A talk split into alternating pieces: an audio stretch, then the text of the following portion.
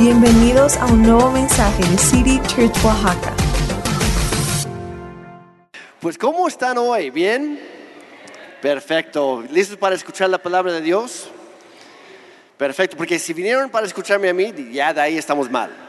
Venimos a escuchar a Él, así que Padre, gracias por lo que tú nos vas a hablar el día de hoy.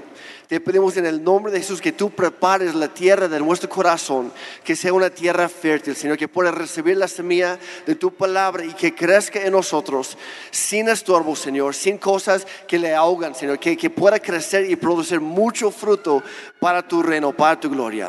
Señor, danos oídos para oír, corazones para recibir de ti, Señor.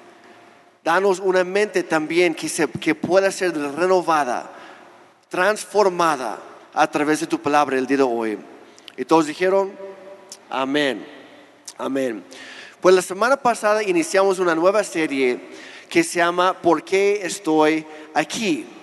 Y en sí la mayoría está basada en, en varias pláticas, pláticas que dio el pastor David Calamen, mi pastor en Canadá comentaba la semana pasada que literalmente fue mi pastor desde que yo estaba en pañales, desde que yo tenía un año de edad y hasta la fecha.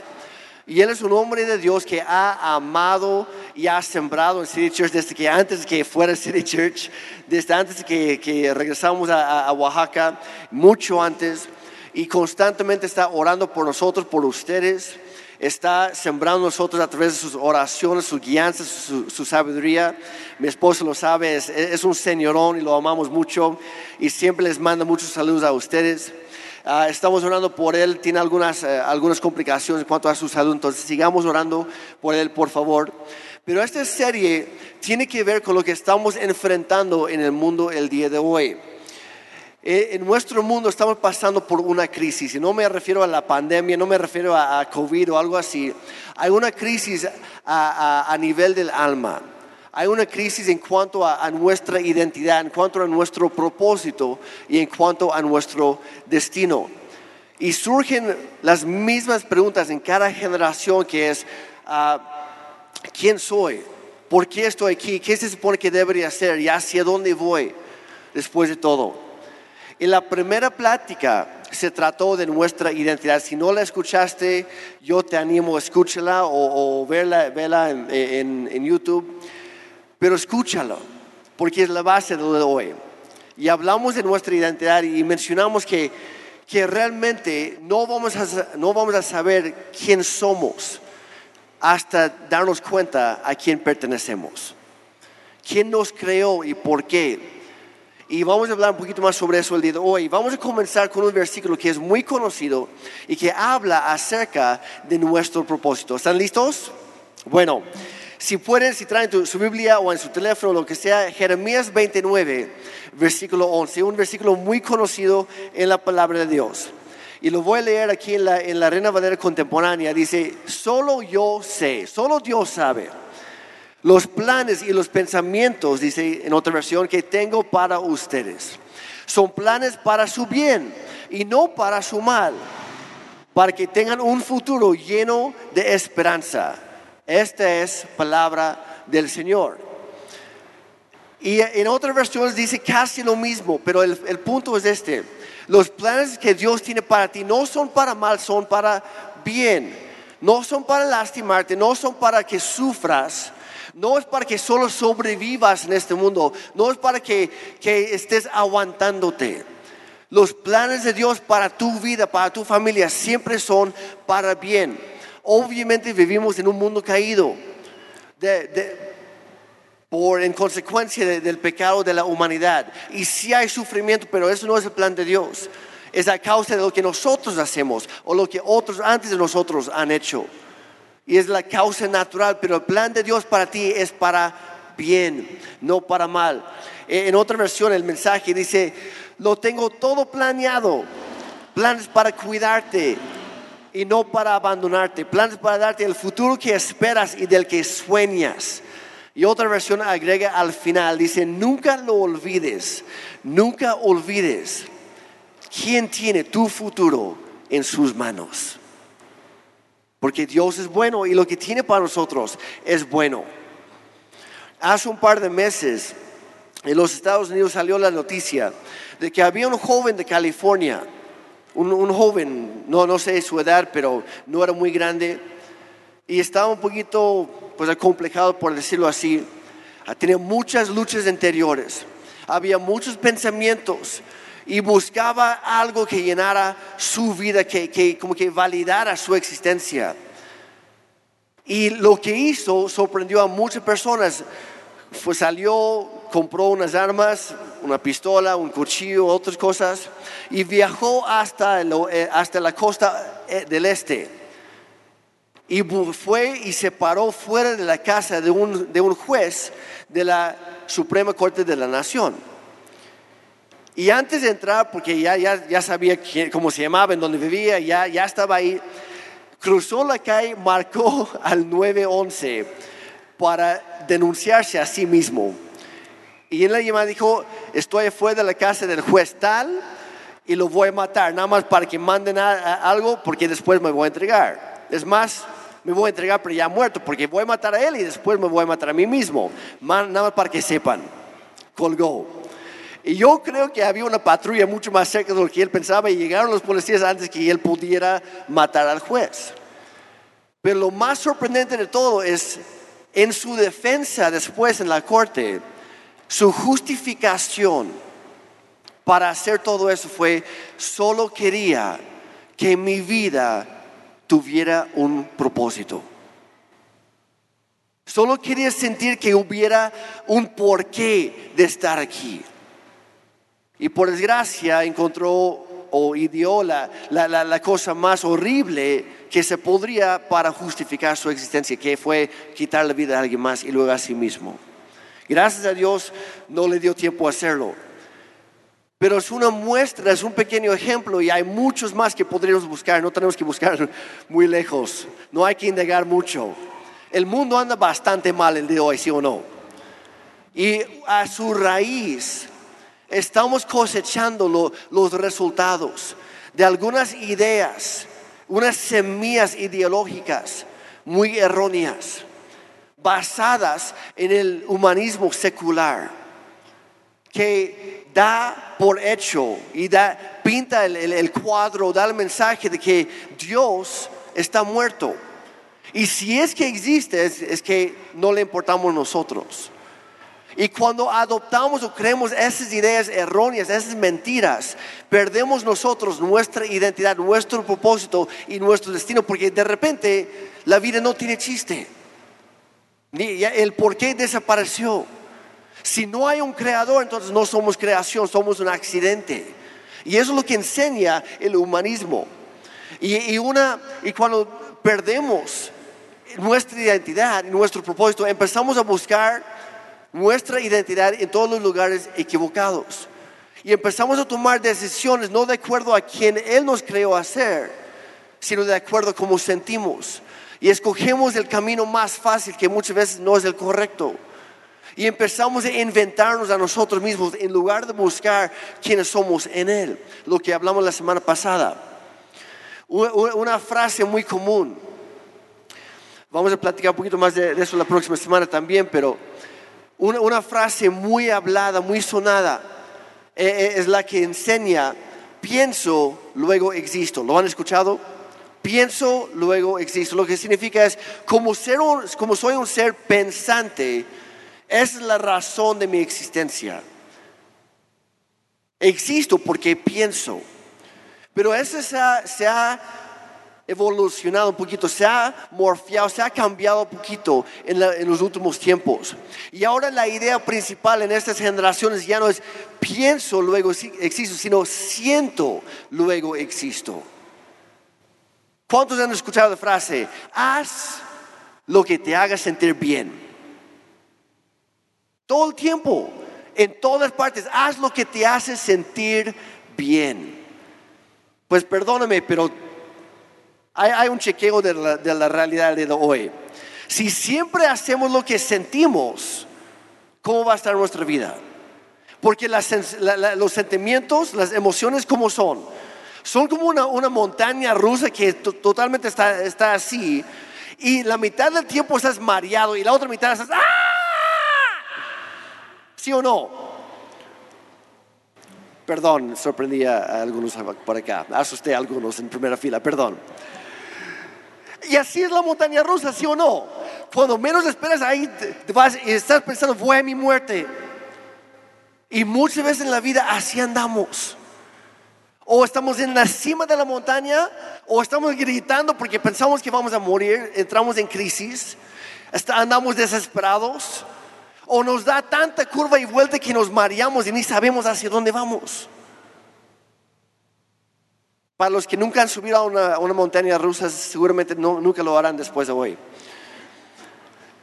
A mí me gustan, pero tienen sus límites, ¿verdad?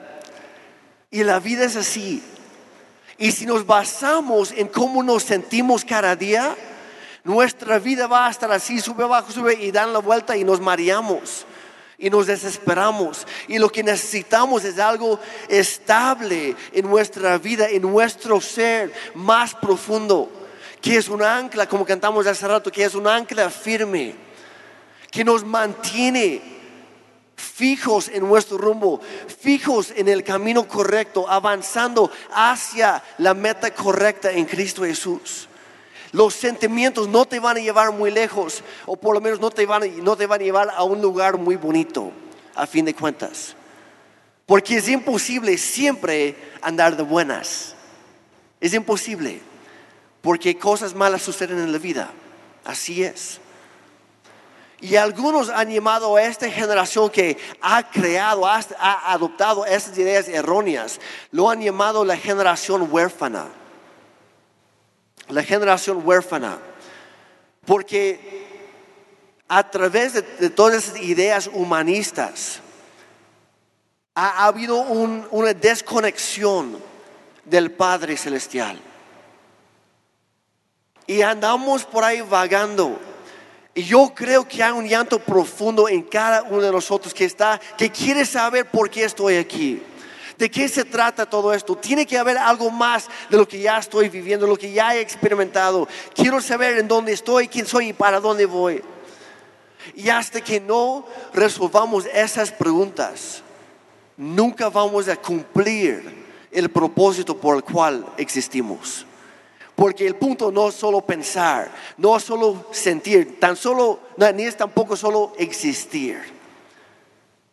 El punto de todo es conocer y ser conocidos, amar y ser amados por Él, por nuestro Padre que nos ama.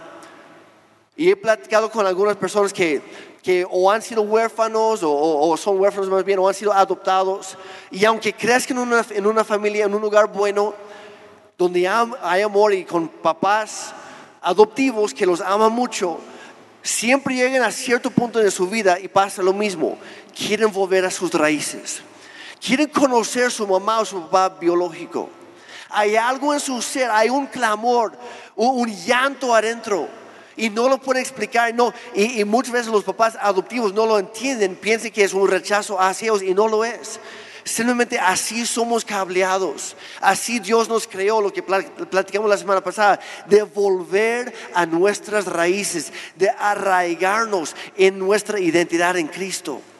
Y eso sucede tanto en lo físico como, en lo espiritual.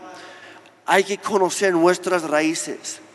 Y como pastor, hay una urgencia en mi corazón para ver que esa relación entre Dios y sus hijos y sus hijas sea restaurada, que haya reconciliación. Dios ya hizo su parte. Cristo ya, ya, ya murió en la cruz, ya dio su vida a cambio de la nuestra, ya volvió a la vida. Dios ya lo hizo todo. Y ahora es el momento de que nosotros correspondamos, tomemos ese paso hacia Él. Y cuando piensas en el tiempo y la visión y la energía y el detalle, todo lo que Dios invirtió, no solo en crear el universo, sino en crearte a ti. El Salmo 139 lo leímos la semana pasada. Si no estuviste aquí, léelo rápidamente. Que dice la palabra de Dios que Dios te entretejió en el vientre de tu madre. Que Él te formó cuando nadie más te estaba observando, Él ya te estaba viendo. Y Él metió mano cuando nadie más podía. Y Él te formó a propósito y con un propósito. No eres un accidente. Pero cuando ves el detalle que hay en cada ser humano, Es imposible, no, no, no hay coherencia pensar. No, pues Dios me planeó por mucho tiempo, metió mucho detalle en para mi, para mi nacimiento, pero después de nacer, pues quién sabe. No tiene sentido. Si Dios tomó tanto tiempo en planear tu llegada, ¿por qué dudaríamos que no planeó también el resto de nuestra vida? Es lo que tiene sentido. Y el Evangelio, el mensaje de la cruz, nos enseña que la respuesta de Dios hacia cada persona que quiere buscarlo a Él. Porque en Él encontramos nuestra identidad, encontramos nuestro propósito y encontramos nuestro destino. Lo que platicamos la semana pasada, Efesios. En Él, a ver si lo pueden terminar por mí, o en el chat en línea. En Él, ¿qué dice? En Él vivimos, gracias en Él. Nos movemos, es la segunda, y la tercera es en Él somos o existimos. En Él vivimos, nos movemos y somos. Nuestra razón de ser se encuentra en Él. Entonces la pregunta aquí es, bueno, obviamente Dios tiene sus planes. Ya lo leímos, sus planes para mí son buenos. ¿Cuántos más lo creen? ¿Alguien o nada más yo? Soy el, especialito del salón, creo. Es para cada uno de nosotros. Dios tiene buenos planes para nosotros, incluso en medio de los lugares y los momentos más difíciles en la vida. Y si, estudias el libro de Jeremías, te das cuenta que el capítulo 29, donde, se encuentra este versículo, las cosas no pintaban bien. ¿Dónde estaban? Desterrados. ¿Cuál es su situación? Eran esclavos. Habían perdido toda esperanza. Estaban muy lejos de, su hogar. Y estaban dentro de un imperio que estaba tratando activamente de borrar su identidad y su propósito y su destino. Y en eso, donde ya no había esperanza, en eso llega Dios y dice, no, no, no, yo sí tengo planes para bien para ustedes. Dios siempre está a nuestro lado y sus planes siempre son para bien. Entonces, si Dios conoce sus pensamientos y sus planes para mí, ¿será posible que yo también pueda conocerlo? ¿Será posible que tú puedas conocer los planes de Dios para tu vida? Y la Biblia nos enseña que sí, la respuesta es sí. Podemos conocerlos. Y es más, Dios quiere que conozcamos sus planes y sus pensamientos para nosotros, que son mucho más altos que los nuestros. Son mucho mejores que los nuestros. Y Él es el creador, nosotros la creación. Y su plan siempre va a ser mejor que el nuestro. ¿Cuántos ya se dieron cuenta de eso? Yo un montón de veces, yo todos los días. Y Dios quiere que conozcamos su plan para nosotros y que lo vivamos al máximo. Y Él quiere que cada uno de nosotros como hijos e hijas de Dios, que al final de nuestra vida, no importa cuánto tiempo vamos a vivir, pero al final, que cada uno de nosotros podamos decir las mismas palabras que dijo Jesucristo en la cruz, que dijo, todo está cumplido, todo está terminado, consumado es, en otra versión, todo ya y lo interesante es que Jesús en la cruz no tenía 70 años, no estaba jubilado, tenía 33. Y para el colmo solo tenía tres años y medio de ministerio, siendo pastor, siendo maestro, siendo evangelista, lo que tú quieras. Tres años y medio. Yo ya llevo mucho más tiempo de pastor de lo que Jesús lo tuvo. Sin embargo, en tres años y medio, Él ya había terminado todo. Y yo sigo aprendiendo. Pero Dios quiere que tú puedas llegar al final de tu vida y decir, todo ya está terminado. Dios, cada cosa que tú me encomendaste, cada cosa que me encargaste, cada tarea que tú me diste, ya está. Ya está. Y ese es el plan de Dios para nosotros. No se trata de cuánto tiempo vives. Se trata de qué tan profundo vives. lo importante no es el tiempo que pasamos en, este, en esta roca que se llama tierra en este planeta. Lo importante es qué hacemos con el tiempo limitado que Dios nos da. Si estamos viviendo para nosotros mismos o si estamos viviendo para Él. Y para los cristianos el punto final no es la muerte, ya que Cristo resucitó. de la tumba, venció a la muerte para nosotros, ya, ya no hay temor a la muerte porque la muerte física simplemente es, es la ceremonia de graduación, de pasar a las ligas grandes, de estar al otro lado, a una vida mejor, una vida eterna que no tiene fin. Y cuando vivimos con esa mentalidad, entonces el poder de la muerte, del el temor a la muerte, pierde su poder sobre nosotros. Porque no puedes matar a un hombre muerto. Y lo platicamos este miércoles pasado en, en los bautizos. Pablo escribió, ya he muerto en Cristo, he sido crucificado juntamente con Él. Y ahora soy hombre nuevo, con vida nueva en Él. Porque Él venció a la muerte, Él se resucitó y también hará lo mismo para mí. Y cuando pierdes el temor a la muerte, puedes hacer lo que sea. Puedes enfrentar lo que sea. Venga lo que venga, no, no nos mueve porque nuestra mirada no está fija en esta tierra, no está fija en lo que estamos viviendo hoy en día. Vamos para algo más grande. La muerte significa estar separados de Dios, pero nosotros nunca vamos a pasar por eso. Como dice también Romanos, estoy convencido que no hay nada, voy a parafrasear, no hay nada ni nadie, ni ángeles, ni demonios, ni lo alto, ni lo, ni lo profundo, ni lo mejor, ni lo peor en este mundo. No hay nada jamás que podría separarnos del amor de Cristo. Nada. Nunca seremos separados de Él, porque Él ya lo venció todo, Él ya lo hizo todo por nosotros. Y el infierno debería ponerse a temblar cada vez que tú te levantes en la mañana para orar, para estudiar tu, tu Biblia, cuando sales de tu casa, cuando estás orando por tus hijos, cuando estás preparando el desayuno. El mismo infierno debería estar temblando porque sabe lo que viene. Un hombre, una mujer de Dios que está comprometido con Él para hacer cumplir sus propósitos en nuestra vida.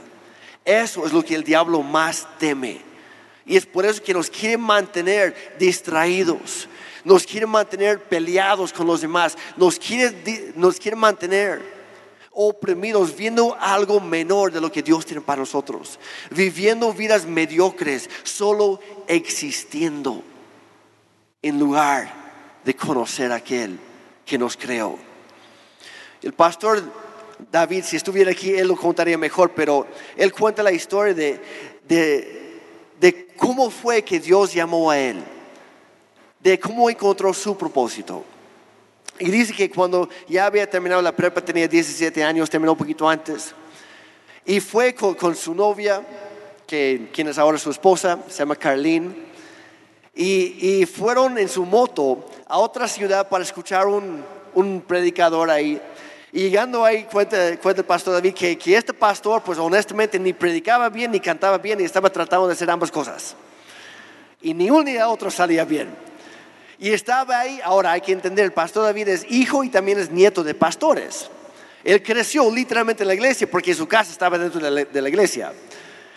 Y él había sido tan lastimado por los chismes, por la hipocr- hipocresía, por las palabras hirientes que, hirientes que él escuchó en contra de los pastores, quienes eran sus papás y sus abuelos. Y cuando él creció, él, él dijo, yo no quiero, sí soy cristiano, soy hijo de Dios, pero yo no quiero trabajar en la iglesia, yo no quiero servir a Dios con mi vida. Estoy contento nada más haciendo lo que sea. Y él tenía su plan de, de estudiar medicina, pero había ido para escuchar a este pastor antes de ingresar a la universidad. Y estando ahí, se arrodilló enfrente cuando, cuando llamaron los jóvenes que querían. Él, él pasó y se arrodilló y hizo una pequeña oración. Y fue lo siguiente: Dios, te voy a dar una sola oportunidad. Ya sabes, yo quiero dedicarme a la, a la medicina, no a la iglesia. Que alguien más se encargue, no seré yo. Si tú me pones a mí, lo voy a echar a perder, lo voy a destruir porque hay tanto dolor en mi ser, en mi corazón, que estoy tan roto que voy a romper cualquier cosa que yo toque. Así que mejor de lejitos. Amo la iglesia demasiado como para ser parte y destruirlo desde dentro. Y se te a dar una sola oportunidad. Yo quiero hacer esto con mi vida. Pero hoy, es ahora o nunca. ¿Qué es lo que tú quieres de mí? Y en eso el Espíritu Santo empezó a darle unas ideas y empezó a hablarle. Y dijo, David, quiero saliendo de este lugar, quiero que vayas y te metas en un instituto bíblico. Te estoy llamando para ser pastor y maestro de la Biblia para que tú ayudes a otros. Y él con los reclamos y todo, estaba peleando con Dios. Y en eso llega este pastor que ni predicaba bien, cantaba peor. Llega, pone su mano sobre su cabeza y dice, joven, te llamas David. Y Dios te acaba de llamar al ministerio. Ve al instituto bíblico, entrega tu vida a Él por completo y Dios te va a cuidar. Pastor David se levantó ahí medio enojado. De regreso a casa con su novia en la moto, dice, Carlin, ¿qué crees? Dios me acaba de decir esto y no puedo desobedecerle. Tengo que. No es lo que quería, pero tengo que. Lo siento. Y Carlin le dijo, bueno, está bien, si tú vas a ser pastor, yo no siento el llamado a ser pastora, pero yo te voy a apoyar a ti. Soy empresaria y con mi vida yo te voy a apoyar como pastor. Y hasta el día de hoy lo sigue haciendo. Dios tiene un llamado específico para cada uno de nosotros. Pas- ah, el año siguiente el pastor David ya estaba en el, instituto y empezó a sufrir unas síntomas, unos síntomas muy fuertes. Empezó a sangrar y tuvo hemorragia interna y otras cosas. Lo llevaron al hospital y encontraron un tumor y estaban a punto de operarlo. El día siguiente le dijo, mira, hay un tumor, probablemente es, de can- es, es cancerígeno, hay que hacer algo mañana te operamos. Regresó a su camilla, en su cuarto, y se puso ahora, dijo, Dios, tú me llamaste a hacer esto y todavía no lo soy. Algo anda mal. Y Dios lo llevó a estudiar la Biblia, la historia de- del rey David en el Antiguo Testamento. Y cuando enfrentó a Goliat, ¿por qué no tuvo miedo? Porque Dios ya le había ungido para ser el siguiente rey. David sabía, no importa lo que venga, yo no puedo morir hasta que se cumple el propósito de Dios en mi vida. Así que corrió hacia el gigante y lo mató, porque no tenía miedo a la muerte. Y en eso el Espíritu Santo habla al pastor David y dice, así es para ti también, puedes enfrentar y puedes vencer esta enfermedad, porque todavía no he terminado contigo. El día siguiente se tardaron el doble del tiempo que normal en una cirugía porque nunca encontraron el el tumor. Dios ya lo había sanado. Y pasó otra cosa muy parecida dos años después. Y hasta el día de hoy están enfrentando cosas de salud, pero Dios todavía no ha terminado con él. Y de la misma manera tampoco ha terminado contigo, conmigo.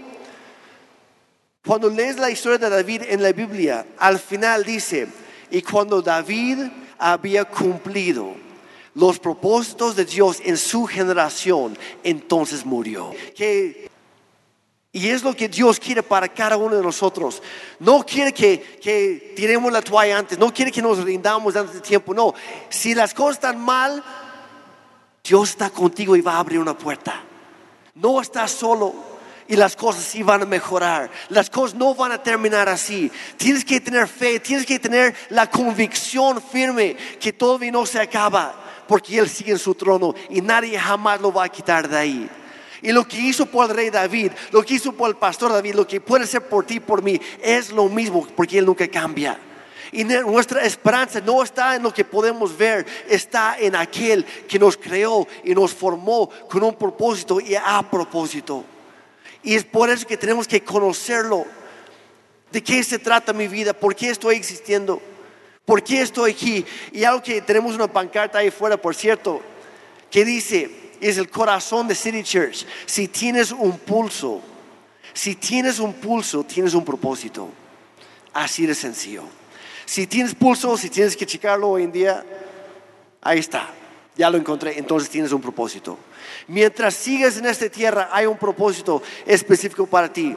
Y no tienes que ser un pastor, no tienes que ser maestro, no tienes que ser evangelista o algo así para tener un propósito. Cada uno de nosotros fuimos diseñados a propósito y con un propósito. Seas ama de casa, seas mamá, seas soltera, seas empresaria, seas creativa, seas una persona nada creativa como yo muchas veces. Seas papá, seas empleado, seas jefe, no importa. Dios tiene un propósito para tu vida. Y para conocer los pensamientos y planes que Dios tiene para nosotros, hay que conocer a Él. Antes que cualquier otra cosa. Muchas veces pensamos erróneamente. Pensamos, entre más hago para Dios, más me va a amar. Y más va a estar cerca de mí y más me va a enseñar qué debería hacer. Y no es cierto. Lo tenemos al revés. Entre más conoces a Dios, te das cuenta de cuánto te ama. Porque no hay nada que puedes hacer o dejar de hacer para que Él te ame más o que te ame menos. Porque su amor es incondicional, no se basa en lo que tú haces o lo que no haces. Su amor por nosotros es infinito. Y cuando nos acercamos a Él, empezamos a entender y comprender su gran amor por nosotros. Y es ahí donde encontramos nuestra identidad, nuestro propósito y nuestro destino. Así que hay que, hay que conocerlo a Él. Por encima de todas las cosas. Pablo escribió en Filipenses 3, 7 y 8. Dice, antes yo creía que todas esas cosas eran valiosas. Y en el contexto hablaba de encontrar su identidad en su, en su nacionalidad, en su origen, en su familia, etc. En lo que él hacía. Dice, pero ahora considero que no tiene valor, ningún valor, debido a lo que Cristo ha hecho por mí. Así es, todo lo demás no vale nada cuando se le compara con el infinito valor de conocer a Cristo Jesús, mi Señor. Es lo más importante de todo. Dios ya te conoce perfectamente. La pregunta es, ¿qué tan bien lo conoces a Él? Él ya te conoce a ti, Él te formó. Pero nosotros como creación tenemos que buscarlo a Él para conocerlo. Tiene que ser nuestra primera, segunda y tercera prioridad en la vida. Lo que más nos mueve lo que nuestro enfoque más grande tiene que ser Él, conocerlo. Y aquí está la razón. Entre más conozcas a Dios, mejor comprenderás el propósito de tu vida. Entre mejor conozcas a Dios, mejor comprenderás su propósito para tu vida. Dios quiere que pasemos tiempo conociéndolo. Dios quiere que lo busquemos de todo corazón. Y ahorita les voy a dar algunos otros versículos que mencionan eso. Pero la, la, razón detrás es la siguiente. Dios tiene grandes cosas para tu vida. Dios tiene cosas grandes, importantes para tu vida. Y lo que Él te ha pedido hacer va a requerir un conocimiento profundo e íntimo de quién es Él. Porque si no conocemos bien a nuestro Creador, vamos a estropear el proceso. Lo vamos a echar a perder porque vamos a hacerlo a nuestra manera, porque no lo confiamos y no lo confiamos porque no lo conocemos. Las personas que tienen la idea es que no puedo confiar en Dios porque nunca lo han conocido. Que piensan, no, es que, híjoles, que tengo esto, tengo deudas y enfermedades y esto, crisis, etc. Y no, es que Dios no puede, es porque no lo han conocido. No lo han conocido realmente. Han escuchado de Él, pero no lo conocen. Porque si, no, si lo conociéramos, se van, todas las, se van todas las dudas. Porque en Él encontramos quiénes somos y para qué estamos aquí. Romanos 8:28, otro versículo conocido. Dice, y sabemos, ¿a, ¿a quién incluye eso? Sabemos. Pues somos nosotros, todos nosotros. No es para unos cuantos, somos todos. Sabemos que Dios hace todas las cosas. ¿Cuántas? Todas todas las cosas cooperan para el bien de quienes lo aman, de quienes lo aman. Cuando dice amor, no es un sentimiento, no es una, eh, una emoción pasajera. Jesús dijo, si me aman, me obedecerán. Si me aman, obedézcanme. Si amamos a Dios, vamos a hacer lo que Él dice. Así de sencillo. Si no obedecemos a Dios porque no lo amamos mucho. Y eso no es para volvernos legalistas y para juzgar a los demás, es para reflexionar en nosotros. ¿Qué tanto estoy amando a Dios? Pues qué tanto estoy obedeciendo a Dios. Jesús lo dijo. Y podríamos decir que Dios hace que todas las cosas, que, que todas las cosas cooperen para el bien de quienes lo obedecen. No es para cualquier persona. Todos lo pueden saber, pero no todos lo pueden experimentar. Hay una condición para los que lo aman y son llamados según el propósito que Él tiene para ellos. ¿Y quiénes son llamados? Ahí sí somos todos. Pero tenemos que ponerlo en nuestra parte y cuando lo hacemos, cuando empezamos a caminar en sus propósitos, Él empieza a hacer lo milagroso. Él empieza a abrir puertas que nadie puede cerrar. Y también cierra puertas que nadie puede abrir, ni siquiera nosotros. Y es frustrante a veces porque a veces nosotros queremos pasar por esa puerta y Dios dice, ah, ah, ah, no es por ahí. Tengo uno mejor. Volteate tantito, tengo algo esperándote por acá. Déjate de enfocarte en eso. Es muy bueno según tú pero como yo lo veo es algo bastante mediocre. Tengo algo mejor para ti. Ven a mi lado, te estoy invitando a ser parte de esto. Hace tiempo, creo que no, no, no, les había contado esto, pero cuando Dios me llamó a México, yo vine aquí la primera vez, no, no, no, no, no, no, no, no, no sabía hablar español, bueno, hasta el día de hoy, pero voy aprendiendo. Ahí voy, creo, quiero pensar. Pero vine a México para ayudar a unos misioneros. Y me tenían literal, me tenían como mula alquilada. Me ponían a hacer los trabajos que nadie más quería hacer. Y como yo me había ofrecido, pues también trabajaba de gratis. Entonces ahí estaba trabajando y apoyando lo que fuera. Y uno de esos me dice este misionero, oye, acompáñeme a la iglesia, hay que tumbar, hay, que cortar esas ramas porque ya se van a caer, no queremos que caigan sobre los niños, entonces hay que tener cuidado, ayúdame, vamos a cortarlo, cortarlo y ya de ahí vamos a llevarlo a, a tirar. Perfecto, pues yo voy como chalán nada más. Y llegamos ahí, dice, fíjate que tengo algo más importante. Ahí están las llaves de la camioneta, ahí está, ahí está el serrucho, lo que tú quieras. Tú córtalo, haz todo el trabajo, súbelo tú solo y de ahí lo lleves a la montaña para tirarlo. Yo, ah, bueno. Bueno, pues vine para servir, vine para ayudar, trabajar, no pasa nada. Ahí estoy todo el día trabajando solito, subo toda la camioneta como pude, me subo yo a la camioneta, agarro la, la llave, lo meto ahí, doy vuelta y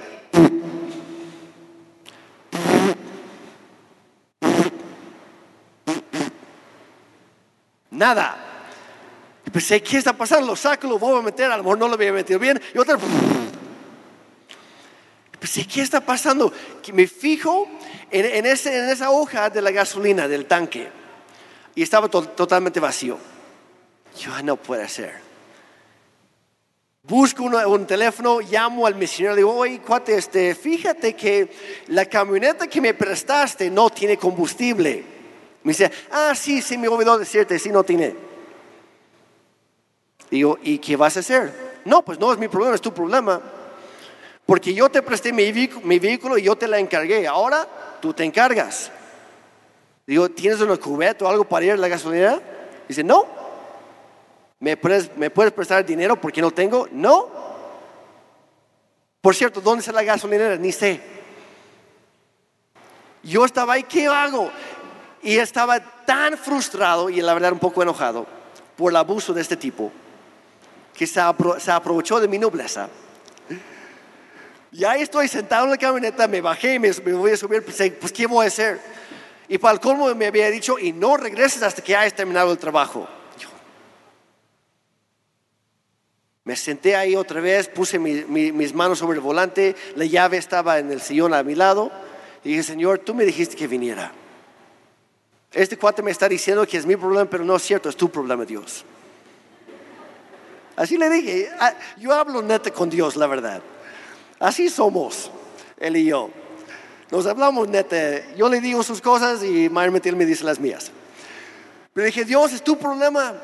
Tú me dijiste que viniera, yo obedecí. Yo estoy aquí porque tú me mandaste, tú me trajiste. Y ahora estoy literalmente en este en este camioneta que no tiene gasolina, con la carga atrás, tengo que llevar a la montaña y regresar y dejar la camioneta. No hay como, no tengo, no tengo dinero, no tengo teléfono, no tengo gasolina, no tengo amigos aquí, no conozco a nadie más. Y este cuate, el único que conozco, no me quiere ayudar. Dios, tienes que hacer algo. Y así con mis, mis, manos sobre el volante dije, Dios, no sé qué vas a hacer, pero algo tienes que hacer. Haz que, que arranque esta camioneta y que pueda hacer el trabajo y que la pueda entregar. Y se me ocurrió a media oración abrir mis ojos. La llave estaba en el sillón. Y para los que tienen vehículo ya saben, esta aguja no se mueve hasta que metes la llave, ¿verdad? La llave estaba ahí y de repente la aguja empezó a hacer esto. Yo lo estaba viendo, pues no puede ser. Estoy alucinando o Dios está haciendo algo. No me moví por temor, que era nada más bajarme de la camioneta. No, yo me moví por fe. Agarro la, la llave, lo meto antes que bajara la aguja otra vez. Lo arranco a la primera. Lo subo a la montaña, o sea, de subida. Vine de regreso de bajada. Pasé entrando a, a la cochera del misionero. Yo todo el tiempo estoy viendo la aguja. No se bajaba de la mitad. No se bajaba. No, estaba así todo el tiempo. Yo, "Ah, pues, Señor, confío en ti para llegar a casa, ¿no? Llego a la casa del, misionero, en- entrando, pasando literal, pasando el límite de su propiedad, la hoja hace eso. Estaciono y se, se apaga el motor antes que yo pudiera sacar la llave. Lo saco, digo, aquí está amigo, aquí está tu llave, ahí está camioneta, yo ya hice lo mío. Que Dios te bendiga. Y me fui. ¿Por qué? Porque yo sabía quién me había puesto en ese lugar. Y cuando tú te das cuenta quién te ha puesto donde tú estás, Dios empieza a obrar a tu favor. Cuando tú eres obediente a lo que Él te ha llamado a hacer, Dios empieza a obrar a tu favor y hace que todas las cosas cooperen para tu bien. Porque lo amas, lo estás obedeciendo y eres llamado de acuerdo a sus propósitos, no a los nuestros. No es, el, no es el afán de decir, Dios, yo quiero hacer eso, bendíceme. Yo tengo mis planes, bendícelos. No, no se trata de eso. Es, ¿Cuántos de aquí somos cristianos? Si no lo eres, no pasa nada. Eres bienvenido. Pero eres- si eres cristiano o cristiana, significa que hemos rendido nuestra vida a Él. Y en Cristo hemos perdido todos nuestros derechos para heredar todos los suyos. Y ya no se trata de lo que yo quiera hacer. Jesús mismo ejemplificó esto con su vida. Antes de la cruz dijo, Dios, que no se haga lo que yo quiera, sino lo que tú quieres. Y esa es una decisión que tenemos que tomar tú y yo cada día. Dios, ¿qué es lo que tú quieres de mí hoy? Y cuando empezamos a vivir en sus propósitos, dándonos cuenta que Él es omnisciente, ya conoce todo, sabe lo que va a venir y no se sorprende. Él nunca entra en pánico, nunca se desespera, Él ya lo sabía. Y si permite algo es por una razón. No hay que desesperarnos en el proceso, Él ya tiene todo bajo control. Porque también es omnipotente, tiene todo el poder. Y también es omnipresente, siempre está con nosotros. Venga lo que venga. Y esa es nuestra confianza. Así que hagamos lo que hagamos que sea para Él. Jesús dijo Juan 19, les digo la verdad, el Hijo no puede hacer nada por su propia cuenta, solo hace lo que ve hacer el Padre. Todo lo que hace el Padre también hace el Hijo. ¿Cuándo fue la última vez que le consultaste a Él antes de tomar una decisión? Sea grande o pequeña, importante o para nada. ¿Cuándo fue? Y no estoy diciendo que no, híjole, tengo que preguntar a Dios si debería comer cereal esta mañana o co- comer pan tostado. No, tampoco. Pero en las, en las cosas que marcan tu vida, tus relaciones, tus amistades, tu entorno, tu trabajo, tus pasatiempos tal vez. ¿Cómo dedicas tu tiempo? ¿Qué estás haciendo con tu vida? Tu manera de, de relacionarte con tu esposa, tu esposo, tus hijos, tus papás. Que sea a su manera, no a la nuestra. Cada vez que Jesús hizo un milagro, cada vez que Él sanaba a alguien, cada vez que Él iba a alguna parte, es porque siempre había visto primero al Padre hacerlo. Y estaba en una dependencia y obediencia total con el Padre. Él vivía para cumplir su propósito en este mundo. Y la realidad es que todo lo que Dios ha creado fue creado a propósito y con un propósito. Quisiera pasar más tiempo aquí, pero voy a saltar algunas cosas. No hay que mirar muy lejos. El universo. Las estrellas, los planetas, las lunas, todo lo que tú quieras, todo está en su órbito. Todo sabe qué hacer y todo funciona de acuerdo a su propósito. Los peces en el mar que siguen su ruta de acuerdo a, a la estación o temporada o el ciclo de su vida, saben qué hacer, saben a dónde ir. Las aves, los gansos canadienses que cada invierno, cada vez que empieza a caer nieve, ¿a dónde vienen? A México.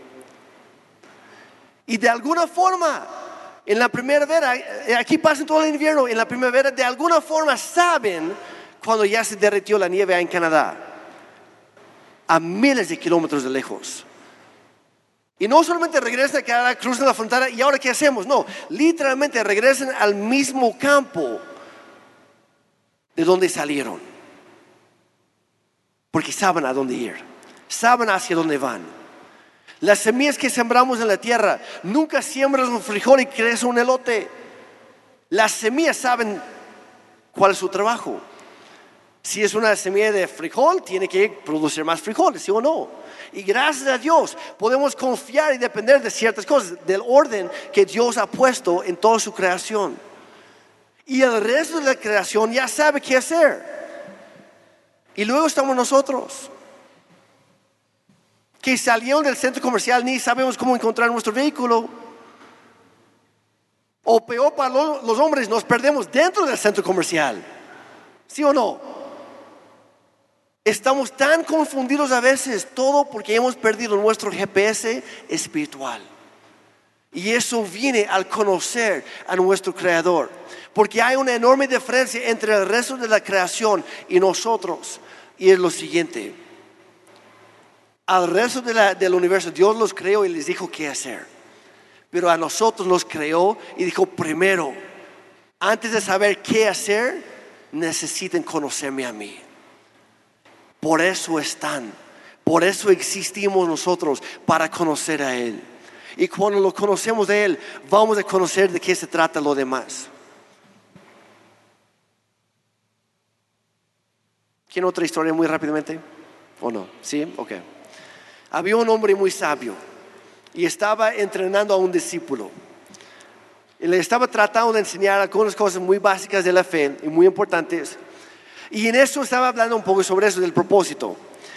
Y, el, joven discípulo le, pregunta, ¿cómo puedo descubrir mi propósito? Quiero conocerlo. ¿Cómo puedo conocer más a Dios como debería? Y el, hombre mayor, el sabio, dije, está bien, te enseño, acompáñame. Lo llevó al río. Dice, ven aquí conmigo. Dice, no, pero si ya me bauticé, sí, es otra cosa. Entró al río donde estaba acá dice, oye, fíjate en esa piedra abajo, ahí al fondo. El joven se agacha, no, no, más allá, se agacha más. De repente el hombre, el, mayor, agarra, brinca encima de él y lo aplasta debajo del agua. Y lo mantiene ahí. Y el otro empezó a ahogarse estaba pataleando y estaba peleando, estaba gritando debajo del agua. Y el, el otro lo mantuvo más tiempo. Y lo sacó justo antes que se ahogara. Y obviamente el joven enojado y frustrado, ¿y qué pasó? ¿Qué me, ¿Por qué Chihuahua me hiciste eso? ¿Yo qué te hice a ti?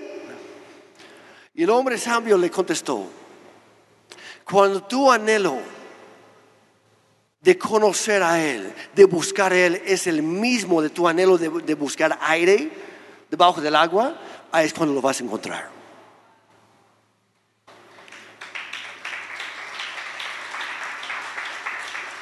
Cuando tú y yo necesitamos a Él tanto o más de cualquier otra necesidad, entonces vamos a encontrarlo.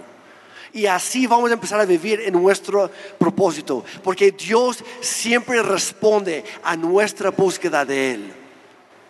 Él ya hizo todo, pero está esperando que nosotros respondamos y Él siempre responde a nuestra búsqueda de Él.